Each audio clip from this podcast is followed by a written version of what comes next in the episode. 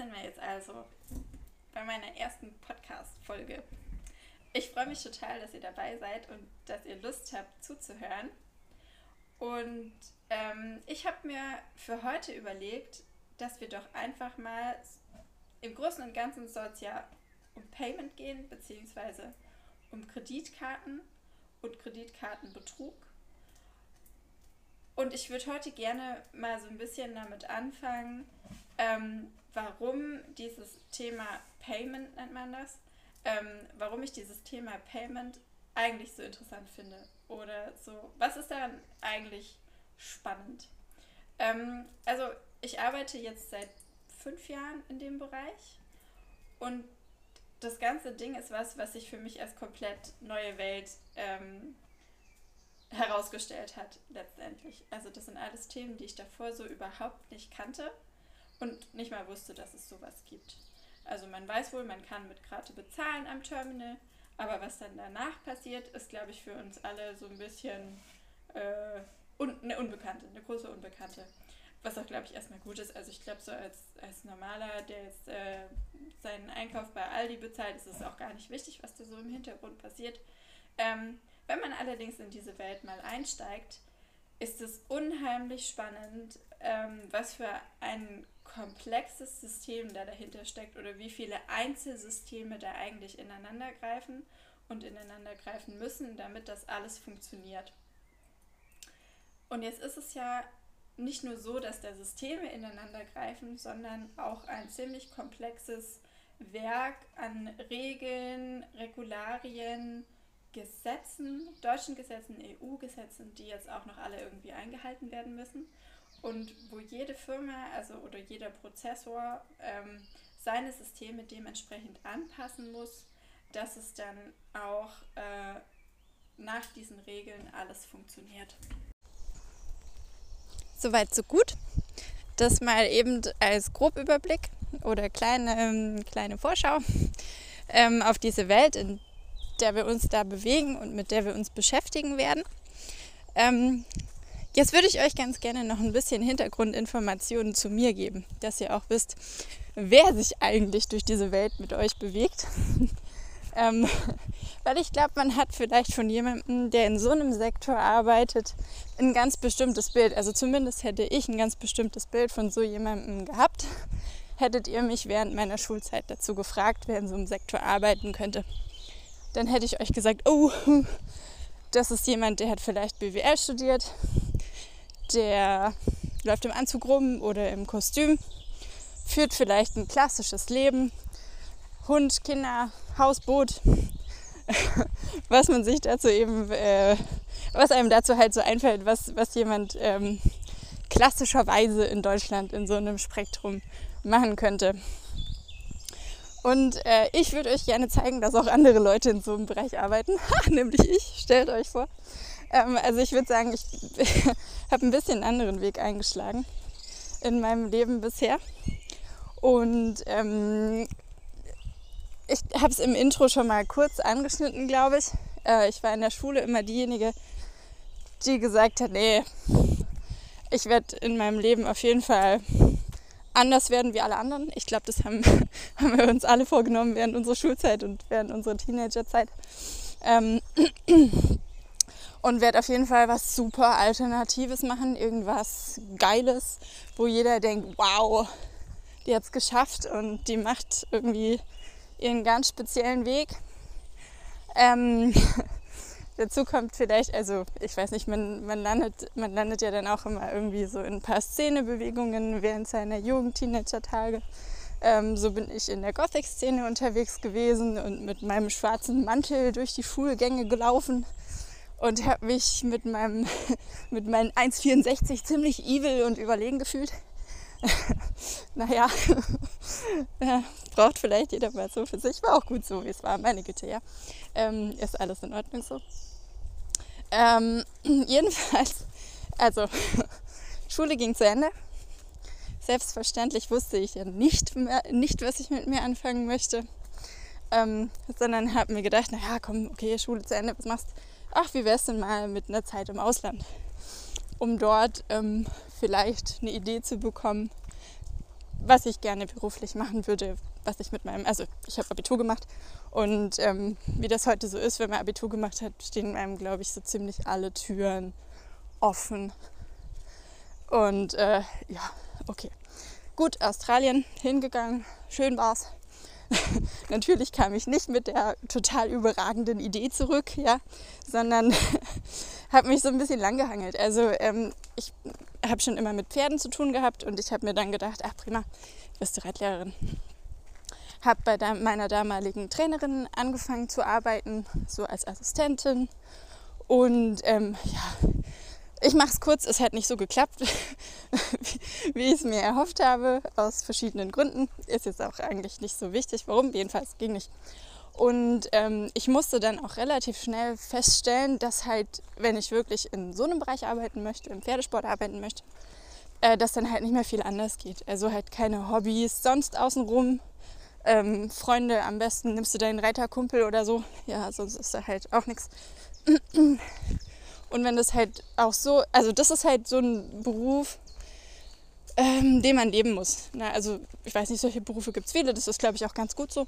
Aber ich habe für mich festgestellt, nee, ich hätte gerne noch andere Dinge neben diesem Job oder neben einem Job. Und die logische Konsequenz daraus war am Ende, dass ich eine Bürokauffrau-Ausbildung gemacht habe. Ups, ja, da war ich also bin ich im Büro gelandet, habe mir dabei gedacht, naja, okay, äh, was ist daran gut? Du hast geregelte Arbeitszeiten, du hast einen geregelten Urlaub, du bist drin, wenn es regnet, du bist drin, wenn es schneit. Und mehr habe ich mir dazu aber eigentlich damals auch, also ich bin meistens relativ spontan in meinen Entscheidungen, ich bin ein Bauchmensch und ähm, ja, habe ich mir damals eigentlich nicht gedacht. Ich brauche irgendwas, was ich jetzt schnell haben kann, was irgendwie fix funktioniert. Okay, here we go. Ähm, und habe dann äh, relativ schnell gemerkt, dass das eigentlich gar nicht so blöd und trocken ist, wie man sich es vielleicht vorstellt. Also zumindest war es das für mich nicht. Es muss selbstverständlich nicht für jeden gelten. Mein Chef sagt immer, es ist nicht alles schwarz und weiß. Die Wahrheit liegt in der Mitte. Ja, stimmt, glaube ich, für alles. Ähm, das, also ähm, in dem Betrieb, in dem ich Ausbildung gemacht habe, gab es nicht so viele Bereiche. Also ich war dort im Personal und ich war in der Buchhaltung. Und ähm, wie die Ausbildung zu Ende ging, wusste ich, okay, ähm, ich möchte da nicht bleiben aus zwei Gründen. Erstens, mir hat es nicht gefallen. Also, also ja, hat einfach nicht so super gepasst. Und zweitens, ich würde gerne wegziehen und mit meinem Freund zusammenziehen. Okay. so begab es sich, ähm, dass ich auch wieder relativ unbedarft mich bei meiner heutigen Firma beworben habe.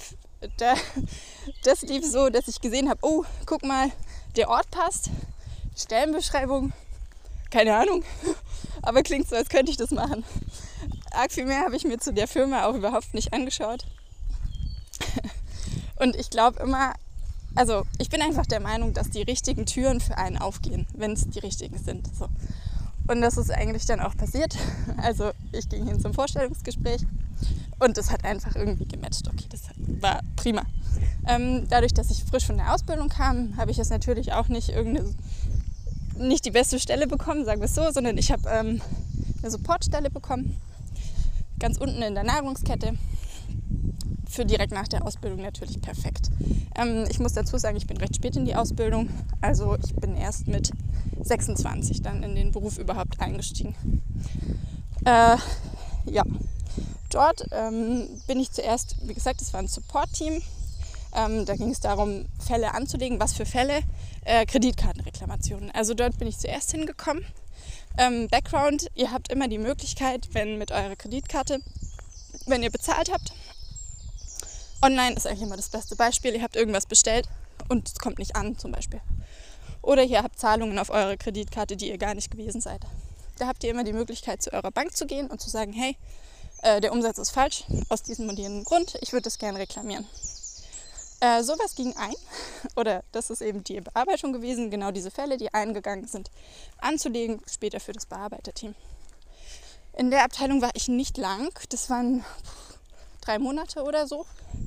Dann hat mich das Bearbeiterteam übernommen. Also dann war ich diejenige, die diese Fälle bearbeitet hat. Äh, dort steckt, wie eingangs schon gesagt, auch ein relativ komplexes Regelwerk dahinter, ähm, dass man lernen muss, dass man wissen muss, dass man nachschlagen muss.